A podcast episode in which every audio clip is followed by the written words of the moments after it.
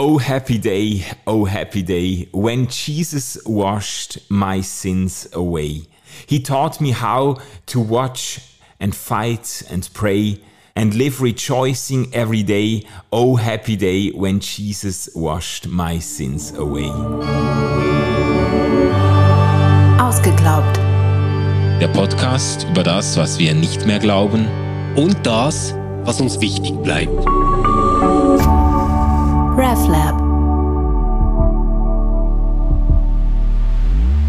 Oh, happy day. Oh, happy day. Hier sind wir wieder, ihr Lieben. Ausgeglaubt geht weiter mit äh, Kirchen und geistlichen Liedern und äh, Mit Gospels, sozusagen. Genau, ja, mit Gospels eindeutig. Also wie ihr den einleitenden Text schon entnehmen konntet, machen wir jetzt einen großen Sprung von äh, großer Gott, wir loben dich, o Haupt voll Blut und Wunden, ein feste Burg ist unser Gott. Jetzt äh, wird's irgendwie, jetzt geht's in die Neuzeit, in Es Richtung Neuzeit. bewegter. Es wird bewegt. Genau, jetzt kommt der Rhythmus dazu. Ähm, vielleicht müssen wir erst zuerst ein paar Worte verlieren zum Thema Gospel überhaupt. Ja. Beginnen wir doch damit, was ist das erste Gospellied, an das du dich erinnern kannst? Das erste Gospellied, das du kennengelernt hast. Also, ich würde schon sagen, Oh Happy Day ist ziemlich weit vorne. Ich kann es nicht mit Sicherheit sagen, was das erste war, was mich sicher auch bleibend beeindruckt hat und worauf wir ja auch noch zu sprechen kommen werden, ist Amazing Grace. Also das habe ich sicher früh schon mitgekriegt. Äh, Das wurde äh, von jedem halbwegs anständigen Gospelchor wurde das intoniert. Ja, ja. ja also bei, bei mir geht es auch so zurück auf den Gospelchor, den wir in der Kirchgemeinde hatten. Die haben alles Mögliche gesungen, unter anderem auch Gospellieder. Vor allem ähm, hat sich dadurch ausgezeichnet, dass das englische Lieder waren, ähm, die wir so im Kirchgesangbuch äh, kaum kannten. Und das Ganze sollte irgendwie eine frischere Art äh, des Gottesdienstes ermöglichen. Es gab dann auch dieses äh, Gemeindeformat, das hieß äh, Gospel Fire. Da hat man äh, extra moderne Gottesdienste quasi gemacht mit einem riesen Vorbereitungsteam und so. Das sind so meine direkten Kontakte. Das finde ich geil, wenn- die ich hatte mit Gospel. Ja, finde ich geil, wenn man das so in den Titel nimmt, so Gospel Fire, dass gerade mal klar ist, jetzt Hier, hier geht der Geist ab. Da tanzt, da tanzt der Bär. Äh, Ich erinnere mich jetzt gerade, ähm, aber wirklich erst als du das erzählt hast, erinnere ich mich daran, dass ich mal in einem katholischen Gospelchor war. Kloster mit Whoopi Goldberg. Nein, nein, ja genau, mit, in einem Kloster mit Whoopi Goldberg. Nein, nein, das war, das war, glaube ich, in Verbindung mit einer Freundin, die ich damals hatte und die war katholisch und, äh, oder ich weiß nicht mal, ob die wirklich katholisch war, aber die war in diesem katholischen Chor drin und da habe ich dann eine Zeit Ich lang jetzt mitgesungen. Bilder im Kopf. Ja, nee, Manu das war, mit seiner Freundin, eine katholische Nonne in einem Chor. Ja, erzähl weiter. Ja, nee, das ist äh, genau im, im Namen der Rose oder was? Nein, nein, nein, äh, das müssen wir auch gar nicht ausbreiten. Das ist mir einfach nur gerade in den Sinn gekommen. Da haben wir Gospel, unter anderem äh, haben wir Gospellieder gesungen und sind auch aufgetreten in katholischen Gottesdiensten und so. Und irgendwie, ich hatte ja überhaupt gar keine Ahnung von, von Katholizismus und so, aber das war eigentlich das erste freundlichste und befreiteste Gesicht des Katholizismus, das ich so kennengelernt habe. Äh, da haben wir Gospellieder gesungen und da habe ich das auch erlebt. Ich meine, das war ja jetzt nicht unbedingt, das war in meinen Teenagerjahren und das äh, hat nicht unbedingt meinem Typ und äh, meiner Persönlichkeit entsprochen, jetzt da vor Leuten zu singen. Aber das hat mich dann doch gepackt. Also irgendwie hat der Chorleiter geschafft, uns da äh, einzugrooven auf Ja. diese Gospel-Songs. Ja, das sind so die ersten Erlebnisse. Ich, ich habe so in der Vorbereitung gemerkt, dass ich eigentlich überhaupt keine Ahnung habe, was Gospel ist. Ganz ehrlich, so ähm, mein bisschen Wissen geht so auf den Schulunterricht zurück. Und ich meine jetzt nicht Religionsunterricht, sondern Geschichtsunterricht. Und da haben wir gelernt, ähm, dass die Sklavinnen und Sklaven Gospellieder gesungen haben, als sie ähm, unter schrecklichen Bedingungen auf den Baumwollplantagen äh, in den USA am Baumwolle pflücken waren. Also wirklich so dieses ähm, ziemlich verklärende Bild auch Ja, äh, das- von, von Gospel. Da sind wir natürlich jetzt auch schon bei einer Problemanzeige. Da werden wir aber wahrscheinlich auch äh, bei den nächsten Liedern, die wir besprechen, wieder äh, immer mal wieder drauf zurückkommen.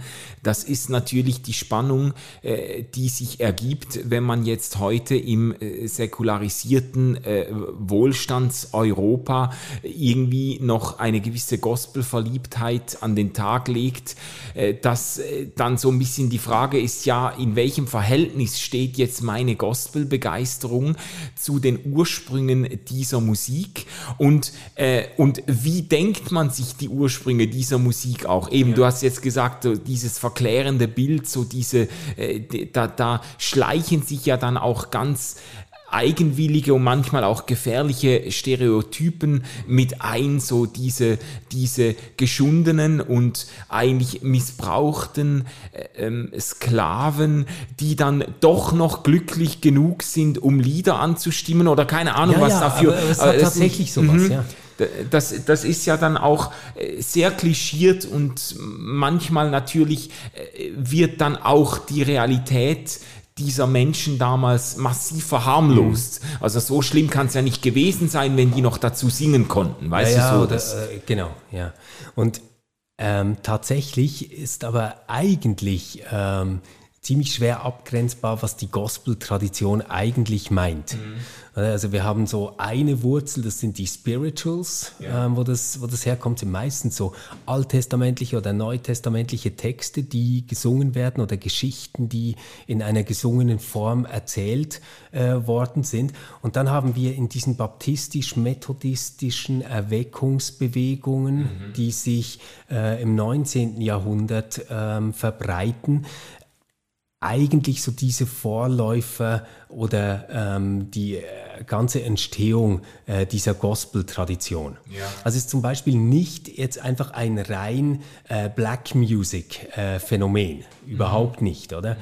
Ähm, aber hat natürlich äh, sehr berühmte, große Künstlerinnen und Künstler äh, gegeben, äh, die schwarz sind oder waren, ähm, die diese Gospel-Tradition groß gemacht haben. ja, ja. Und einer der ganz großen, wir werden heute über ihn sprechen, wenn wir über Oh Happy Day äh, sprechen, der äh, wurde gefragt, was denn Gospel eigentlich ausmacht. Und er hat gesagt, ah, wissen Sie, Gospel, das ist nicht der Sound oder der Klang, es ist die Botschaft. Wenn es von Jesus Christus handelt, dann ist es Gospel. Und tatsächlich bedeutet ja Gospel eigentlich Evangelium. Genau, Also es sind genau. Evangeliumslieder, wenn man so will. Und die haben aber ihren geschichtlichen Ort so ähm, Ende 19., Anfang 20. Jahrhundert, wo die aufkommen. Oh Happy Day ähm, ist da schon ein sehr spätes Lied. Ähm, da sind wir äh, schon in der Mitte des äh, 20. Jahrhunderts. Ja, und äh, wenn wir jetzt auf dies, dieses spezifische Lied zu sprechen kommen, das hat ja eigentlich eine untypische Geschichte. Das ist eben nicht in dieser eigentlichen Gospel-Tradition, zumindest nicht in dieser äh, ähm, äh, afroamerikanischen Gospel-Tradition, die viel weiter zurückgeht bis in die, in die Zeit der Sklaverei und so, sondern das ist eigentlich ein, ein Kirchen, ein englisches Kirchenlied gew gewesen, ein Pastor, Philip Doddridge. Äh, Philip Doddridge, der hat den, äh, den Text verfasst, m, 1755 heißt es, hätte er den Song geschrieben oder den Text zumindest und der hat dann eine Musik äh, gekriegt oder wurde mit einer Musik kombiniert verbunden, die noch weiter zurückgeht auf 1704 von Johann Anastasius Freilinghausen, der hat das komponiert. Ähm, und das ist eigentlich eben nicht unbedingt ein Gospelsong im engeren Sinne gewesen, sondern einfach ein englisches Kirchenlied, das durch die Interpretation von Edwin Hawkins, das ist eben der, äh, Das den, ist eigentlich der derjenige, Moment, den du das Lied zitiert dann hast. groß geworden ist. Da ist das groß geworden und das sind, da sind wir aber dann in den 1960er Jahren. Genau. Das äh, ist das erste Lied, Oh Happy Day, ist eigentlich der erste Gospel-Song, der es in die Popcharts geschafft hat. Also das ist richtig hat auch bekannt so geworden. geschafft, dass alle ursprünglichen Strophen ähm, da weggefallen sind. Oder? Also es gibt noch diese erste Strophe, dann die Bridge und das Ganze wiederholt sich ständig. Mhm. Also von dieser geistlichen Lieddichtung von Philip Doddridge ähm, äh, ist da ganz vieles nicht mehr da. Ursprünglich hat der sich angelehnt ähm, an die Taufszene aus der Apostelgeschichte 8 Ja. ähm, und äh, hat, hat dort eigentlich äh, diese Heilsfreude, den Bund mit Gott, äh, all das äh, dichterisch versucht wiederzugeben. Aber dieses Lied hat es halt nicht zum Hit geschafft. Ja. Zum Hit geschafft hat es dann diese sehr reduzierte, ähm, eingängige Form, die äh, dann in den 60er Jahren äh, aufgenommen worden ist von den Hawkins Singers. Und we we weißt du, warum die Hawkins Singers heißen? Also es ist nicht, weil der Typ irgendwie größenwahnsinnig war und den Chor nach Ja, ihm ja, selbst ja.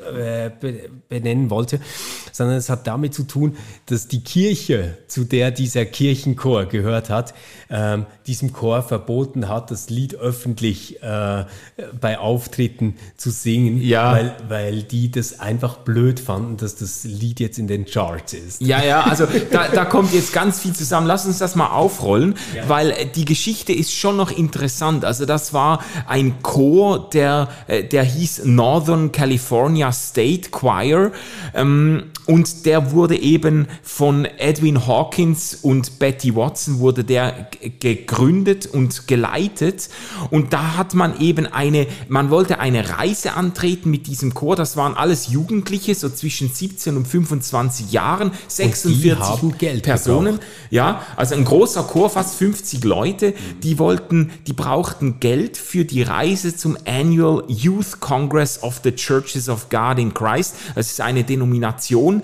die ein jährliches Jugendtreffen, einen Kirchenkongress eigentlich veranstaltet. Die wollten dahin und dort vorsingen als Chor. Und dann hatten sie die Idee, lass uns doch ein paar Songs, die wir singen, äh, aufnehmen, auf äh, Vinyl pressen, äh, eine Platte machen und mit dem Verkauf dieser Platte dann diese Reise finanzieren. Und die haben dann, äh, es heißt, die hätten 1800 Dollar zusammengespart, um diese Aufnahme zu machen, eine Gospel-LP.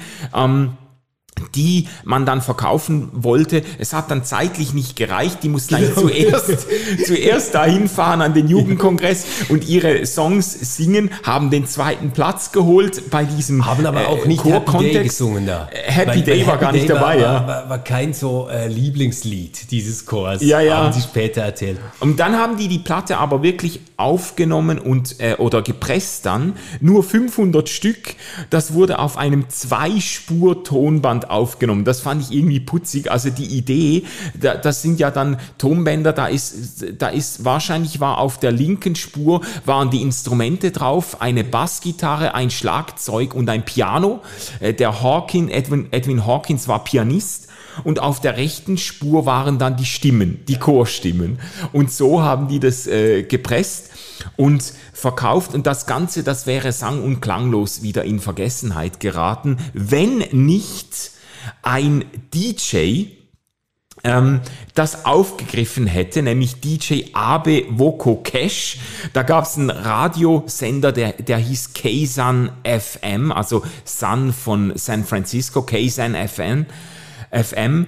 Und da ist der Song dann in die Heavy Rotation gekommen äh, durch diesen DJ.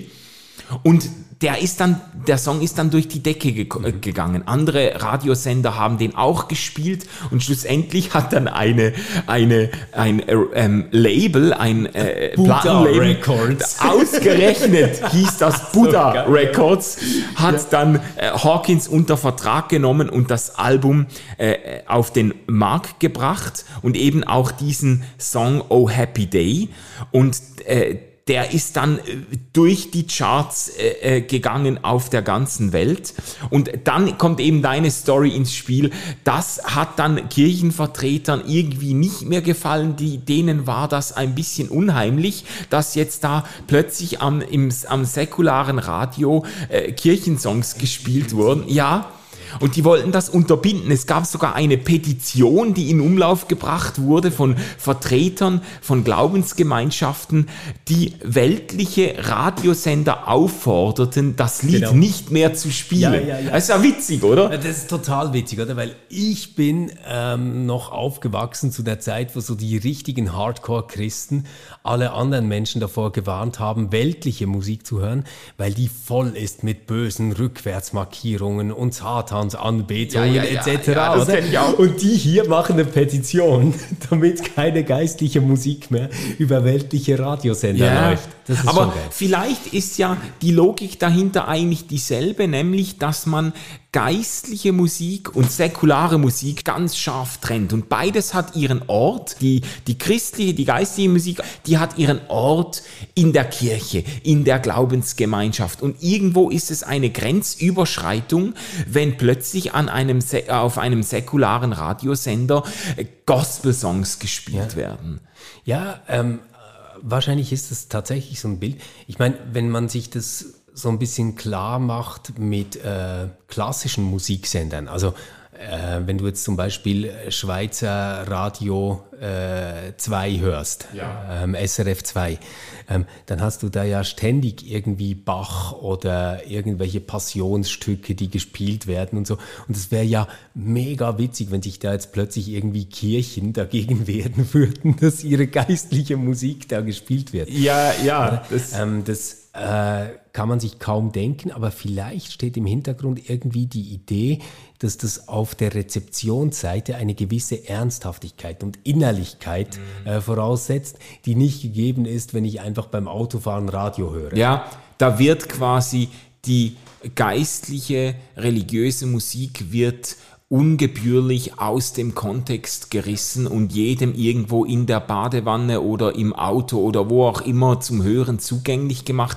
Das ist so ein bisschen das das ist, war vielleicht in der Wahrnehmung vieler, äh, vieler äh, Christen und Kirchenverantwortlichen irgendwie anrüchig so. Wie, Also, wie ist es heute? Das nimmt mich jetzt Wunder, so in dieser, äh, wir werden ja noch ausführlich darüber sprechen später, aber so in dieser Worship-Tradition oder in diesen Worship-Traditionen, die es gibt, ähm, ist da ein spannendes Verhältnis, wenn das über den Radiosender läuft? Ist das okay, wenn du das beim Autofahren hörst ähm, oder zum Joggen? Oder ist das wirklich so eine Anbetungssituation, die da vorgestellt Also wird? äh, da würde ich schon sagen, da sind die Verhältnisse wirklich gerade umgekehrt. Da, da ist es, da geht es eigentlich darum oder da wird das gefeiert, dass man auch durch die technischen Errungenschaften unserer Zeit Worship, Musik, Lobpreismusik eben überall hören kann. Und das wird ja auch empfohlen, dass man eben im Auto auf dem Weg zur Arbeit sich einstimmt äh, und geistlich irgendwie vorbereitet äh, durch das Hören von Worship-Musik. Und da wird das auch gefeiert, wenn es dann mal ein Worship-Song in die Charts schaffen sollte. In Europa passiert das jetzt nicht unbedingt, aber in den USA äh, und auch in Australien haben natürlich Alben von Hillsong oder von Bethel Music äh, so weite Verbreitung gefunden, dass die dann auch in den Charts gespielt werden. Und das ist schon, ähm, das, äh, das ist schon dann, das wird dann als quasi auch als Erfolg gefeiert und natürlich als Möglichkeit, Millionen von Menschen mit der Botschaft des Evangeliums vertraut zu machen. Das ist, das ist schon, ähm, das, das wird da schon gefeiert. Witzigerweise gibt's ja äh, bei uns dann sogar ich weiß nicht, ob es Gesetze sind oder nur Gebräuchlichkeiten, die das unterbinden. Also ich weiß, dass es in der Schweiz zum Teil äh, Songs gab, der, äh, von, gerade von ICF, von ICF Zürich, wenn die ein neues Album herausgebracht haben, dann wurde das dann äh, von ganz vielen Leuten heruntergeladen, gestreamt und so. Äh, manchmal gab es auch so Aktionen, quasi lass uns das Album in die Charts bringen und so, oder? Und dann wurde das dann von, von zumindest vom Schweizer Radio, wurde das dann aus geschieden, quasi ausgelassen. Man hat die Charts gespielt, die, die Charts der Woche oder so und hat das Lied nicht gespielt, weil, weil man keine religiöse Musik spielen, keine religiös äh, Das ist aber Musik wirklich spielen wollte. Also das ist echt Ja. Wow. Das ist wirklich so passiert. Okay. Ähm, und das hat natürlich dann wieder irgendwelche Verfolgungsgefühle äh, ausgelöst bei gewissen evangelikalen Christen, die das Gefühl ha hatten, quasi, man, also ich verstehe den Impuls, dass man dann denkt, ja, jeden Scheiß kann man spielen, irgendein Rapper, der da äh, misogyne äh, Texte verbreitet und so, alles kann man spielen, aber wenn, wenn eine Kirche ein Worship-Album in die Charts bringt, dann lässt man das aus. Das, das hat natürlich dann irgendwo so ein bisschen die Leute auch gekränkt. Und das ist ja. natürlich besonders witzig, weil gerade beim klassischen Musiksender sowas ja undenkbar wäre. Also stell dir mal vor, man würde sagen SRF 2 oder äh, SWR 5 zum Beispiel, ja. ähm, die dürfen jetzt keine äh, klassische Musik mehr spielen, die irgendwie christliche Botschaften ja. enthält. also sowas. kein Bach mehr, nur noch genau. Mozart. Ja, und äh, auch bei Mozart wird es nicht so einfach. Also ein, ein Requiem kannst du da nicht mehr aufführen. Oder? Ja. Also das, äh, das, das wäre echt, echt schwierig. Ähm, und ist jetzt lustig, dass du so darauf reagiert hast. Ich finde tatsächlich äh, sowas mega bedenklich. Also ich bin ja dafür, dass es äh, gegen keine Seite irgendeine Zensur gibt. Ja. Und sich jetzt da vorzustellen, dass da Leute missioniert werden, weil die solche Musik hören. Ich meine, hey, Coldplay-Texte sind zum Teil hochgeistliche äh, Musik, wenn ja, man so will.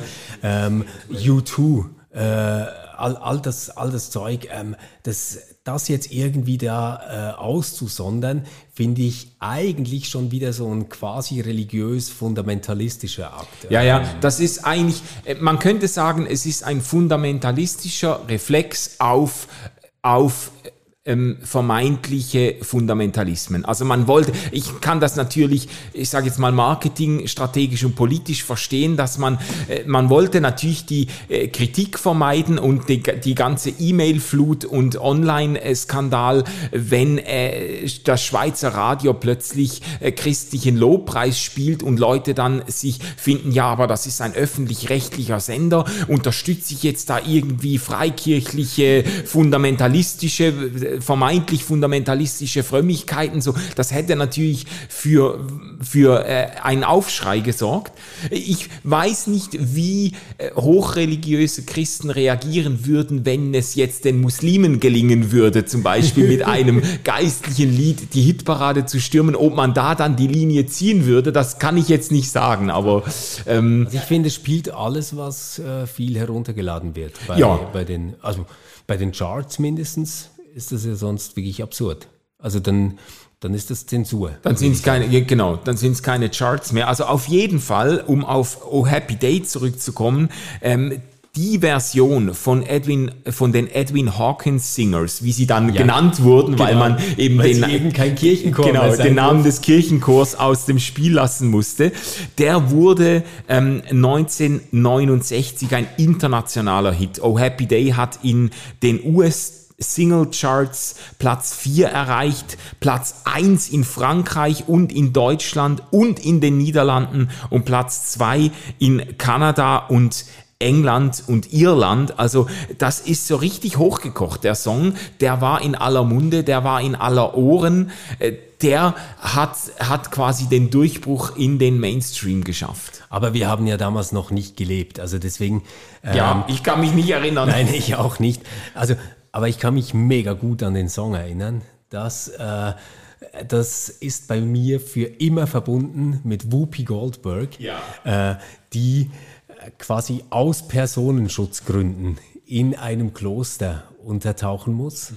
und in diesem Kloster, naja, sagen wir mal, ein bisschen Probleme hat mit der Betriebskultur, die da vorherrscht. mit der Betriebskultur, Kön könnte ja, man genau. so sagen. Ja, genau. sie, sie kommt damit nicht ganz klar, ähm, aber wie so oft ist Musik dann eine Brücke zwischen Menschen, die eigentlich ganz unterschiedlich leben.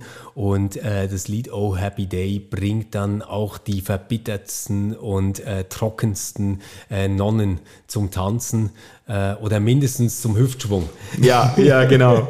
Und das, das also ich finde, das äh, natürlich ist mir Gospelmusik auch durch Sister Act äh, nochmal so richtig nahe gekommen und ganz viele Menschen, die mit christlicher Musik und Kirchenmusik überhaupt nichts am Hut haben, würden dasselbe sagen wahrscheinlich, dass, äh, dass durch Sister Act, das war ja wirklich ein Kinohit ähm, und, und, und da, da hat auch Gospel richtig nochmal ein Revival gefeiert. Also nach diesem Film sind ja auch die Gospelchöre in allen, also in katholischen, evangelischen, Freikirchengemeinden, sind aus dem Boden geschossen. Also nur, nur kleiner Seitenarm, das war schon eine witzige Zeit, weil damals gab es noch Kinofilme, die einfach fast jeder gesehen hat. Ja, stimmt. Ja. Also ich glaube wirklich, dass wer damals älter war als zehn Jahre, hat wahrscheinlich Sister Act gesehen. Ja. Das gäbe es heute gar nicht mehr. Das, also ich, ich, glaube, so ein Revival von so einem Song, ähm, den kannst du heute nicht mehr über einen Film hinkriegen. Ne? Aber es ist, es ist auf jeden Fall, das war ein, das war ein Phänomen, das ist äh, eingeschlagen wie eine Bombe und unter anderem dann äh, auch den Song Oh Happy Day sehr bekannt gemacht. Und was also was ich spannend finde, du hast es jetzt vorhin so erwähnt, äh, es wird ja auch bewusst so inszeniert, diese Wirkung, die Gospelmusik hat. Und darüber müssten wir schon sprechen. Also du meinst ähm, jetzt auch äh, im Film Sister Act? Im, im, äh, bei Sister Act, da wird das ja bewusst so, es wird zuerst so dieses Nonnenkloster gezeichnet. Diese, ja, alle schauen so ernst und ernst, Unglaublich, rein. also personifizierte ja. Impulskontrolle, diese genau. Menschen. Einfach genau. kein Lächeln zu viel, keine Gefühlsregung diese zu Nonnen viel. haben keinen Spaß. Die haben keinen Spaß ein ganz klares äh, Tageszeitenprogramm ja. und so. Da wird, da wird äh, nach Regeln gelebt ja. und, und so. Und, äh, und dann kommt diese, diese, ähm, diese afroamerikanische Sängerin, kommt in, diese, Tänzerin, Tänzerin ich, in dieses Kloster, ja. die ja vorher so irgendwie in anrüchigen äh, Glücksspieler und äh, ich jetzt ganz unverfänglich Tänzerin gesagt, ja, Manu. Ja, genau. Die äh, sich, sich äh, aufgehalten hat und jetzt in dem Kloster anfängt, äh, diese Gospelklänge anzustimmen. Und dann wird das ja auch so gezeigt, wie dann langsam der Rhythmus einsetzt und die und äh, einige Nonnen sich dann hinreißen lassen mit den Füßen zu wippen oder so. Und irgendwann äh, beginnt äh, jemand zu klatschen und irgendwann nimmt der Rhythmus äh, Besitz von gewissen Zuhörerinnen und Zuhörern und und und dann breitet sich das so aus, und es ist so diese ansteckende Kraft dieser Musik, die, ein, die einen einfach nicht sitzen bleiben lässt. So, das wird ganz bewusst so inszeniert und ich habe das mir jetzt auch noch mal zur Vorbereitung noch mal angeguckt und ich muss einfach sagen, ich krieg's nicht hin, das zu sehen, zu hören, ohne irgendwie bewegt, wirklich auch körperlich Gibt bewegt zu werden Video von der davon, Musik. Ja, das war das musste jetzt kommen, ja genau. Genau, ich habe das für dich aufgezeichnet. Das, äh, ich würde das, das, sehr gerne sehen. Das kann Mann. dann im Notfall gegen mich verwendet werden. ja, aber es ist tatsächlich so was ähm, äh, beinahe Ekstatisches, ja. oder was da passiert. Ja, Und ich, ich glaube, ähm, dass wir hier das Phänomen ganz deutlich haben. Wir haben das auch schon angesprochen bei Großer Gott, wir loben dich. Ja. Also quasi, was ist das Verhältnis von Melodie und Text? Mhm. Und jetzt hier würde ich schon sagen, also die meisten Menschen, die diesen Kinofilm abgefeiert haben, Sister Act, und die dieses Lied gemacht haben, würden jetzt wahrscheinlich nicht sagen, ja, ähm, dieser Text trifft jetzt einfach eins zu eins, was ich theologisch schon immer mal sagen wollte, ähm, darin sehe ich meinen Glauben ganz tief aufgehoben oder so, ähm, ja. weil, weil es ja doch um einen Begriff geht im Zentrum dieses Songs, der eigentlich ähm, mindestens sehr problematisch zu vermitteln ist. Es, es geht eigentlich um Sünde und wie man von Sünde frei wird. Ah ja, okay, ja. Mhm. Und das ist doch ziemlich spannend, ähm, dass, dass das mindestens den Erfolg nicht verhindert hat. Ja, das stimmt. Das stimmt. Aber, aber vielleicht, also ich glaube, wir müssen darauf zu sprechen kommen, aber vielleicht muss man zuerst auch die Passung zwischen Melodie und Text auch stark machen, weil das ist bei Großer Gott, wir loben dich, habe ich das Gefühl, ist das außerordentlich und äh, trägt zum Erfolg des Liedes bei, dass man das Gefühl hat, dieses Bild, das durch den Text gezeichnet wird, dieses Erhabene, dieser Gott, der uns dann nahe kommt, das wird in der, durch die Melodie irgendwie sagenhaft unterstützt und bekräftigt. Ja. Und hier müsste man sagen, im Refrain dieses, dieses eben dieses Glück, das gefeiert wird, dieser glückliche, fröhliche Tag, so, die, die Melodie trägt das unglaublich weiter, oder? Das, das ist einfach eine Melodie, die auch, die irgendwie glücklich macht. So ein bisschen, ein bisschen ähnlich, die säkularisierte Version wäre ja Don't worry, be happy, oder? Da, da, da musst du ja jetzt, da musst du kein Englisch verstehen, um zu merken, dass das ein fröhliches Lied ist, das irgendwie Lebensfreude zelebriert. Und das Für wird übrigens viel weniger als Happy Day. Ah ja? Also Don't Worry Be Happy hat sowas schon fast wieder melancholisches, finde ich. Aber bei Oh Happy Day finde ich, finde ich schon, das Verrückte ist, es, es strahlt eine mega Freude aus, ja. das Lied. Das ist auch wirklich mitreißend und toll. Aber eigentlich gehört es ja in den Kontext, dass sich jemand an seine Bekehrung erinnert. Mhm. Ja. Oder? Also jemand blickt auf sein Leben zurück. Es, er sagt zum Beispiel nicht, heute ist ein ganz glücklicher Tag, weil ähm, wir haben eine Familienfeier oder wir tanzen mit den Nonnen im Ballsaal, ja. sondern eigentlich ähm, kommt die ganze Freude im Rückblick auf einen Lebensmoment, in ja. dem man von seiner Sündenlast befreit worden ja, ist. Ja, sehr gut. In Erinnerung an diese Bekehrungserfahrung, eben auf dem Hintergrund auch der Geschichte von Apostelgeschichte äh, 8, wo der Philippus diesem Kämmerer witzigerweise aus Äthiopien, also diesem nordafrikanischen äh, Mann begegnet, der in, de, in den Schriften des Alten Testamentes liest und dann äh, entspinnt sich ja diese Szene, er erklärt diese, diese Texte, deutet sie auf Jesus hin, erzählt ihm von diesem Christus, der für uns gestorben ist und der jetzt Menschen in seine Nachfolge ruft und äh, durch die Taufe in ein neues Leben führt. Und dann sagt ja der Kämmerer, ähm, ja, da hat's Wasser, was hindert uns, dass ich mich jetzt gleich taufe? Und dann lässt er sich taufen zu diesem, zur Vergebung der Sünden in dieses neue Leben hinein. Und das spiegelt sich dann hier mit uh, When he washed my sins away. Ja, genau. Ja. Und in der äh, Apostelgeschichte heißt es dann, als sie aber aus dem Wasser heraufstiegen, entrückte der Geist des Herrn den Philippus und der Kämmerer sah ihn nicht mehr. Mhm. Also der, da wird der äh, Philippus verschwindet. Oder ja. muss man sich so vorstellen. Philippus Airlines haben wir immer gesagt, es, ja. genau. Sehr gut. Und dann heißt es, er zog aber seine Straße fröhlich. Ja. Und ich glaube, das ist quasi so der Ursprungshintergrund. Äh, ja ähm, für diese erste Hymne, die geschrieben worden ist.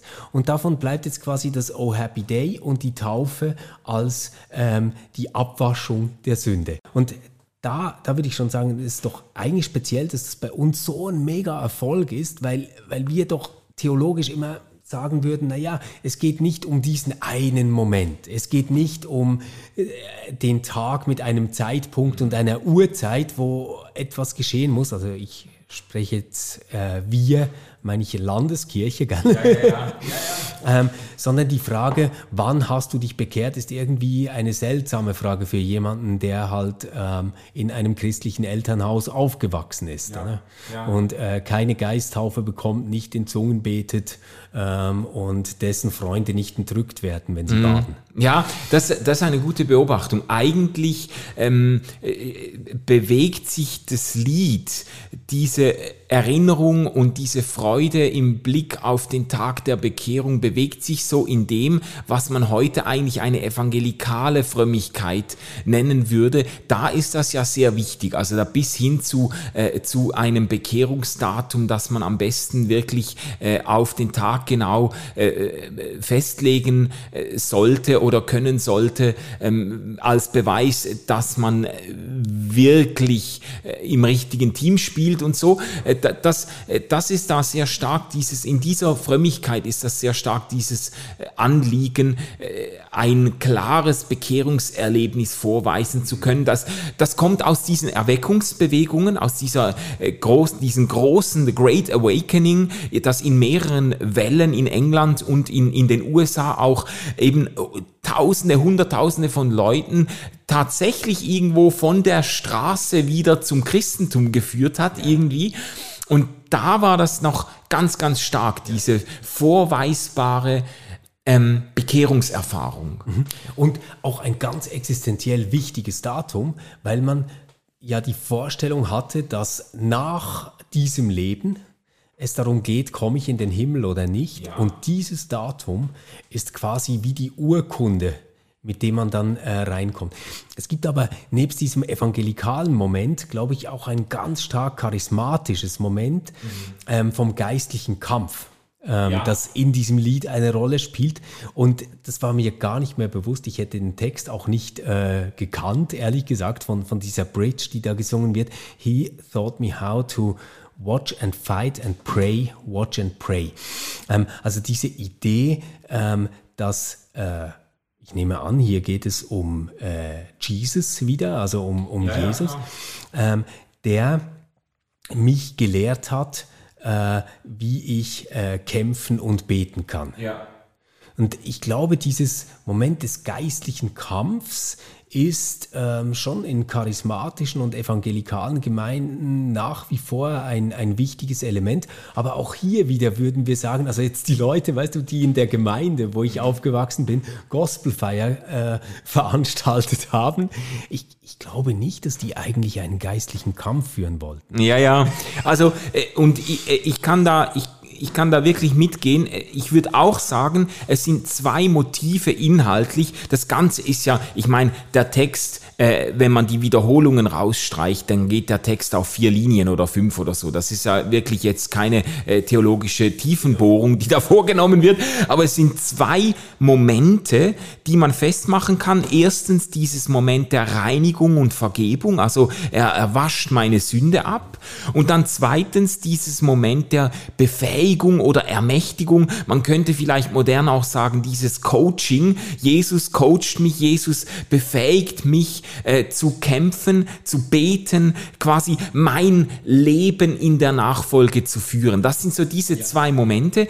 Aber mindestens die Sprache, äh, da gebe ich dir völlig recht, ist eigentlich komplett aus der Zeit gefallen. Gell? Das, äh, also, also, äh, wir, wir, wir könnten sagen, es geht um Umkehr und Nachfolge. ja, Aber beides eigentlich mit äh, Bildern kodiert, äh, wo, wo wir sagen würden, ja, das haben Menschen mal so gesagt, ähm, wir, wir möchten das jetzt nicht mehr so sagen. Ja, ja, also gerade der Sündenbegriff im, in, in diesem ersten Motiv, ähm, und das wird ja wirklich dann auch äh, ganz mutig wiederholt, he washed my sins away, ähm, äh, der ist natürlich in unserer Zeit irgendwie hochproblematisch auch oder hoch, zumindest hoch erklärungsbedürftig geworden. Was versteht ein durchschnittlicher Zeitgenosse unter Sünde?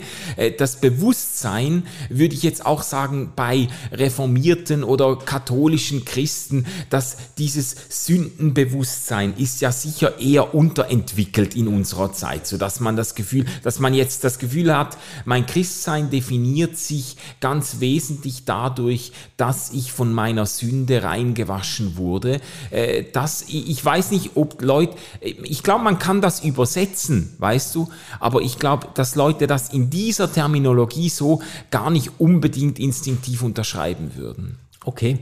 Ähm, spannend finde ich eigentlich, dass ähm, diese Idee, dass die Taufe ähm, eine Taufe der Abwaschung der Sünde ist, ja tatsächlich wahrscheinlich am nächsten an das herankommt, was Jesus unter der Taufe verstanden hat, als er sich selbst hat taufen lassen.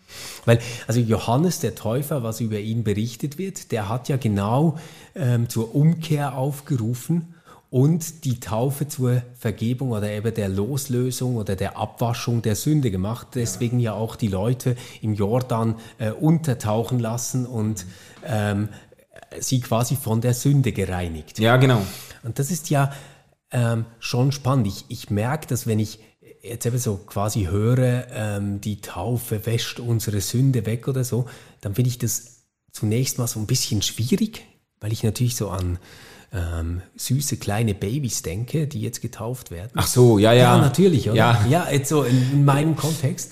Und denke so, ja, also muss man da jetzt wirklich so Bilder auffahren, dass diese kleinen süßen Babys schwere Sünderinnen und Sünder sind. Also irgendwie, das, das so, geht für mich so nicht. quasi so viel konnten diese zwei Monatigen auch noch nicht falsch machen. Ja, oder? Also ja.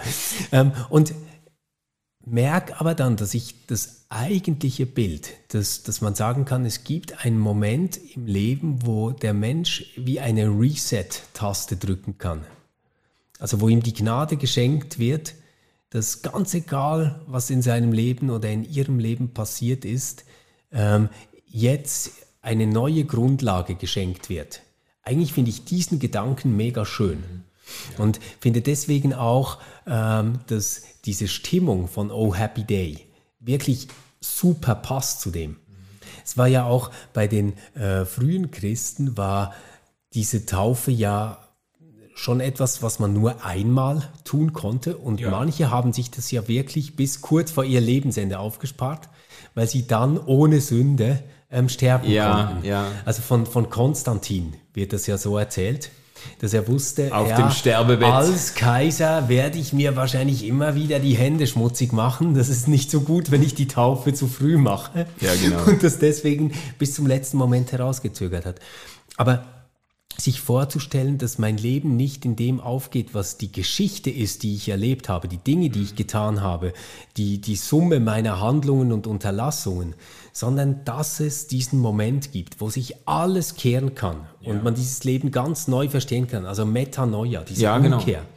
Ähm, das finde ich eigentlich einen mega starken christlichen Gedanken, der aber vielleicht immer wieder auch an dieser Vorstellung zerbricht, dass eine Taufe, die symbolisch ja dafür steht, nur einmal möglich ist. Aber vielleicht, vielleicht braucht es ja gerade die Taufe als eine Sinnen, einen sinnenfälligen Akt, einen einmaligen, äh, in Kalender eintragbaren Akt, um gerade vielleicht diejenigen zu bestärken oder zu erinnern äh, an das, was ihnen von Gott entgegenkommt, an Gnade und Vergebung und an Befähigung. Gerade diejenigen, die vielleicht keinen genau festlegbaren Bekehrungstag äh, definieren können. Weißt du, dass, äh, dass ich das Gefühl habe, hier wird, hier wird etwas verdichtet und zusammengefasst. Da kann man sagen, äh, wenn man äh, als Kind getauft ist, hat man natürlich äh, die Eltern, die das bezeugen und der, von mir aus die Taufurkunde, die das dann festhält. Und wenn man als Erwachsener getauft ist, äh, wird, kann man sich natürlich tatsächlich daran erinnern und sagen, da gab es einen Moment, da hat ein Geistlicher, eine Pfarrperson, ein Priester, hat mich unter Wasser getaucht oder mit Wasser besprengt, wenn man da die Light-Version nehmen will. ähm, oh, Das ist und natürlich so für einen alten ICFler ist das einfach was für Softies. Oder? das ist ein No-Go. Also, ja, ja, ja. Nee, nee, also so, so, so Ja, die viel- Kinder mit den Spritzpistolen. Ja, genau. Nee, nee, nee. Also so viel zwischen fünf und zehn Sekunden unter Wasser muss es schon, also so leicht blau angelaufen müssen die schon sein, wenn Also die der wieder hochkommen. Sünder stirbt erst nach 17 Sekunden Ja, so. ohne Sauerstoff. So eine sanfte Nahtoderfahrung muss schon drin liegen. nee, geil. nee, also da muss ich schon sagen, da bin ich jetzt äh, ganz auf, Ja. der, äh, auf der vollen Immersionsseite. Aber egal, äh, dogmatisch bin ich jetzt an der Stelle nicht. Aber was ich sagen wollte ist, äh, da wird etwas verdichtet, an das kann man sich erinnern oder Ja, da, genau. das kann man festmachen. Gerade dann, wenn man merkt, ähm, man kann kein äh, kein datierbares Bekehrungserlebnis vorweisen. Oder wenn man merkt, ich habe das zwar mal erlebt, aber danach hat, hat so vieles für mich auch, äh, ist so vieles für mich nicht aufgegangen. Ich habe vielleicht mich wieder verabschiedet von dem ganzen Zirkus.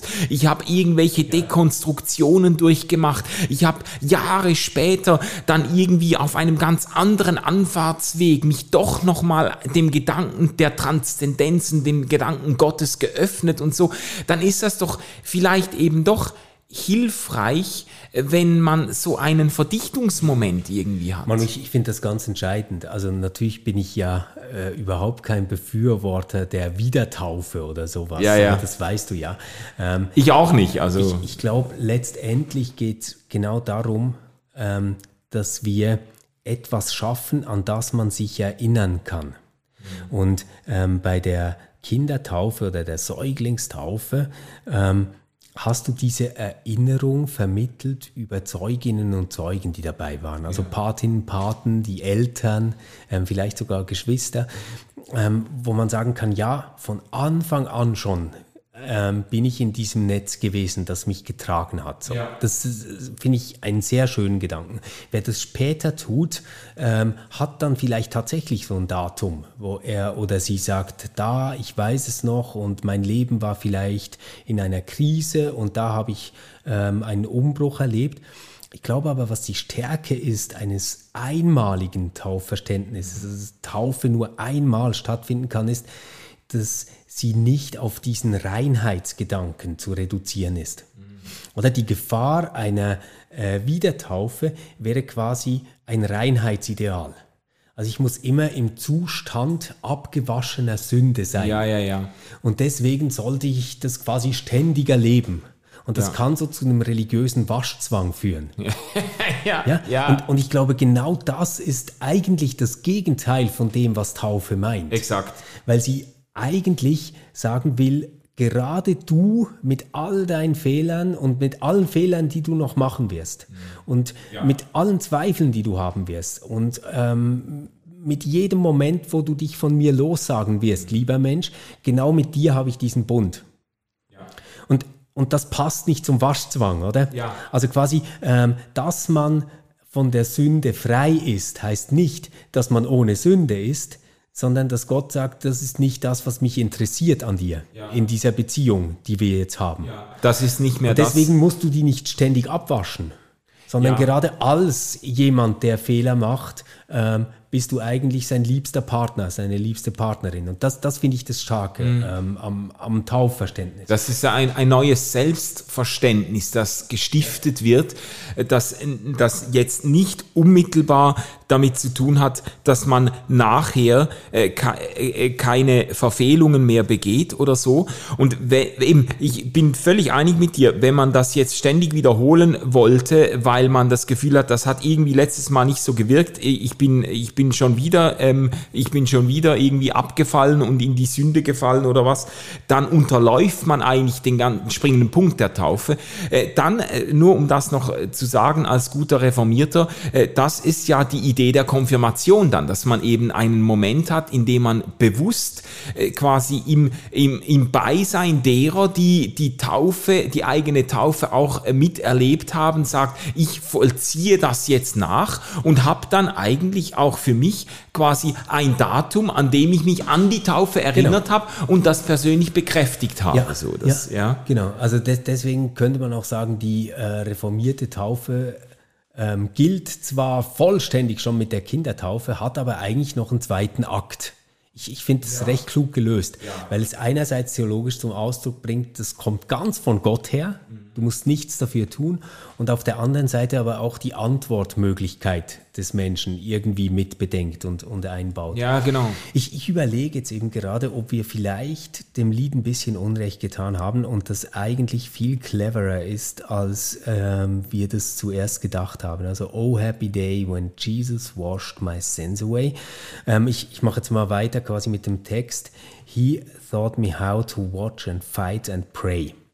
Ähm, man, man, könnte das natürlich auch so verstehen, dass das nicht ein ganz anderes Thema ist, wie ich das vorhin vorgeschlagen mhm. habe, mit einem geistlichen Kampf, sondern dass das quasi die Folge ist ähm, dieses Bundes, in dem man drin ja. steht. Also dass quasi das Sünde abwaschen vielleicht eher, jetzt um in einem Bild zu bleiben, mit einer Fußwaschung oder sowas, weißt du, ähm, mhm. in, in Verbindung steht. Also quasi da ist ein Beziehungsmoment ja, genau. mindestens genau. zwischen Jesus genau. und Mensch. Und ähm, in dieser Beziehung zu ihm habe ich gelehrt, ähm, mich zu beobachten, ähm, zu kämpfen ähm, und zu beten. Und ich glaube, wenn das Kämpfen nicht darauf reduziert wird, dass man irgendwie gegen böse Mächte, weißt du, oder sowas kämpft, ja. sondern zunächst mal in sich selbst ringt, mit sich selbst und mit dem, was man ist, dann ist das eigentlich ein wunderschönes Tauflied. Ja. Ja, das stimmt.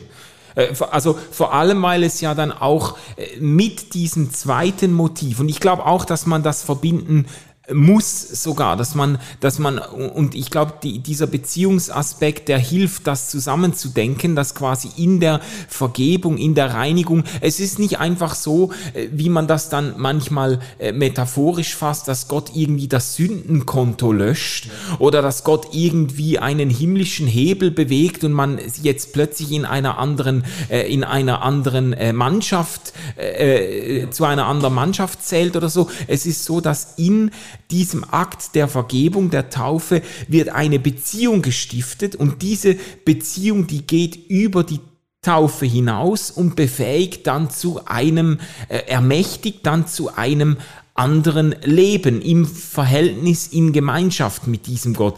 Das andere wäre ja dann eben auch ein, auch ein Missbrauch der Taufe oder ein, ein Missverständnis der Taufe, wenn es nur darum ginge, ähm, quasi, äh, hast du das gemacht, dann äh, quasi, wenn du die Taufurkunde vorweisen kannst, dann bist du genau. äh, auf der sicheren Seite im Kästchen Sinne von, äh, da, genau, dann gibt's für dich eigentlich nichts mehr zu machen, dann das, hast du den... Jesus Friendship Ticket. Ja, genau, ja, und, und das wäre ja auch eine Perversion und das, das ist natürlich ein Stück weit auch dann, also ich will da dem dem, guten Konstantin nicht Unrecht tun, aber da, das ist natürlich schon ein bisschen die Logik, die ich dahinter vermute, wenn man wartet bis zum Tod, Totenbett sich zu taufen, dass man mal nichts verpassen will in diesem Leben, man will da schon noch die Bude rocken, aber am Schluss dann noch kurz zum richtigen Team überwechseln.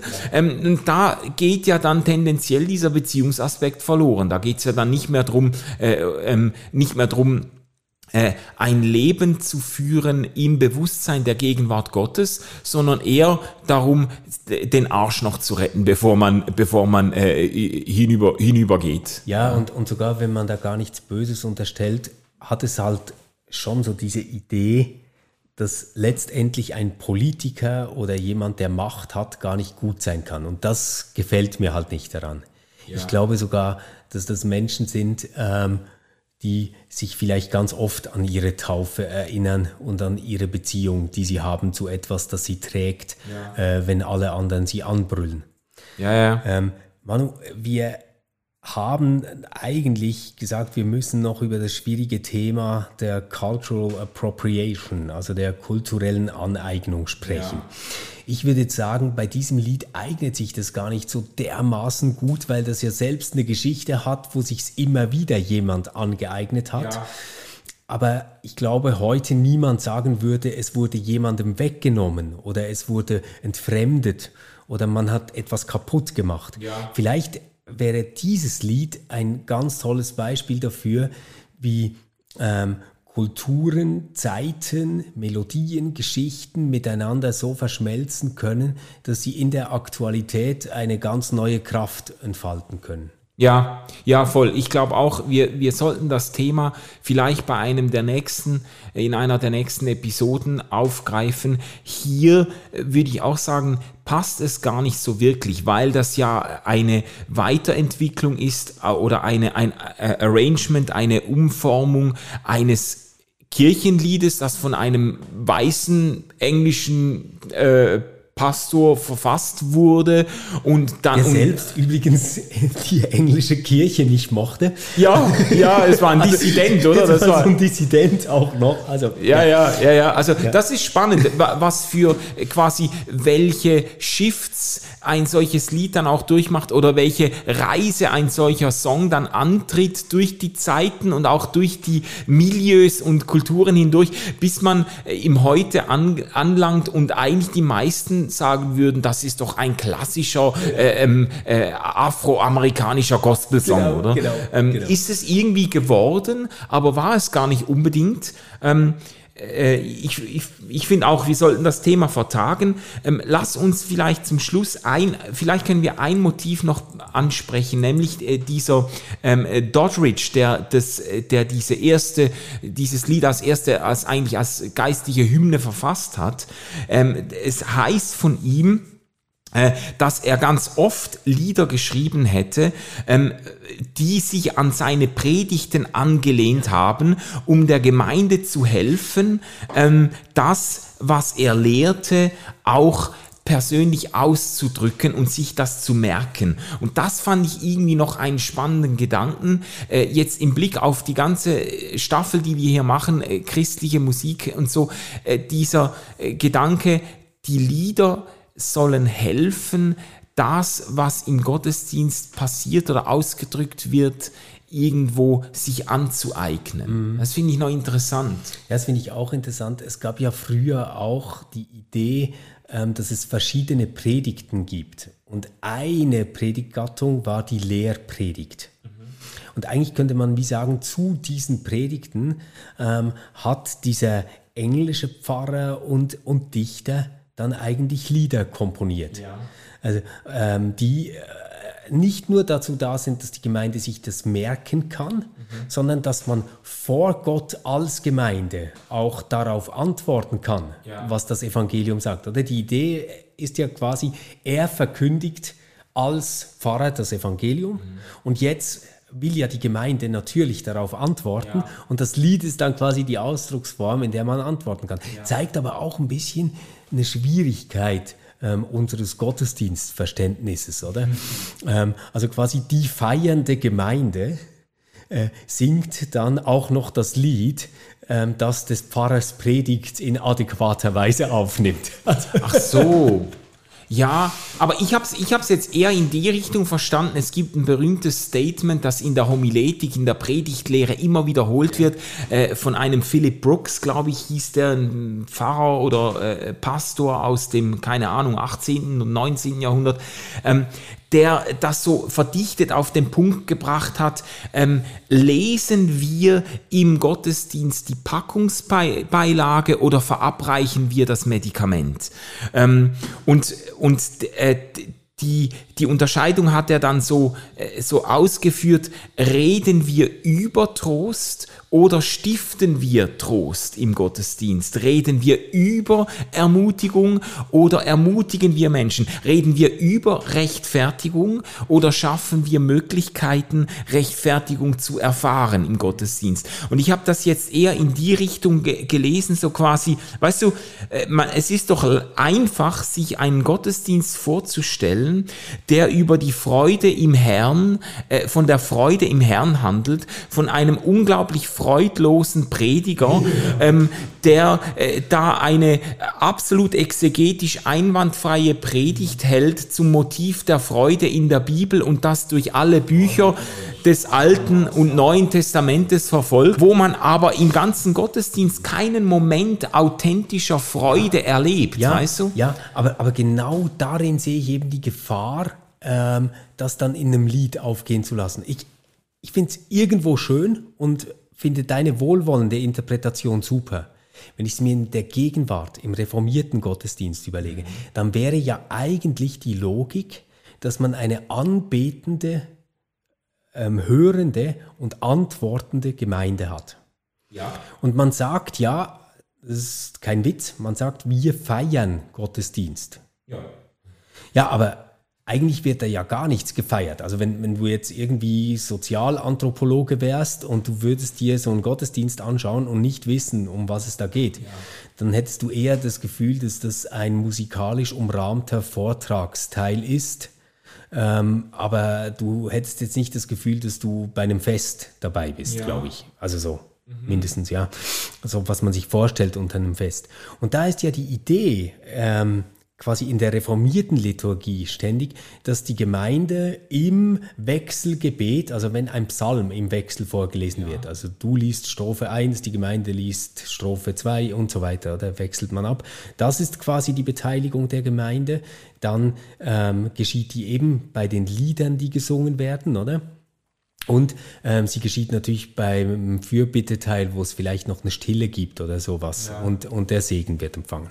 Jetzt hat ähm, Andreas Marti was ganz Interessantes gesagt im Gespräch, nämlich dass heute Lieder auch manchmal etwas Kontrapunktisches haben können mhm. zu dem, was im Gottesdienst passiert. Mhm. Und ich finde den Gedanken eigentlich noch toll, ähm, weil dann kann die Pfarrerin oder der Pfarrer nicht einfach alles durchstylen und alles vorgeben und mir auch noch sagen, wie ich jetzt auf die Predigt und das Evangelium, das ich darin gehört habe, zu antworten habe, sondern vielleicht tut das jemand, der vor 300 Jahren über etwas nachgedacht hat und vielleicht etwas anderes dazu gesagt hat und etwas anderes davon betonen kann. Das, das gefällt mir halt daran, wenn, wenn Lieder vielleicht nicht immer den Kerngedanken einer Predigt auch nochmal aufnehmen, sondern man vielleicht danach, dass man sagt, wir wollen keine Opfer mehr und wir können nicht mit einem Gott leben, der seinen Sohn opfern will, etc., dann halt ein Haupt voll Blut und Wunden singt. Ja, okay. Also das finde ich interessant. Nach der pazifistischen Predigt ein feste Burg ist unser Gott. Mhm. also okay. Ich, ich, mag, ich mag diese ähm, Offenheit. Mhm dass nicht alles zusammenpasst. Ah, ja, also ich glaube, jetzt, ich habe ein bisschen gebraucht, um zu verstehen, was du, was, was dein Anliegen ist oder der Gedanke.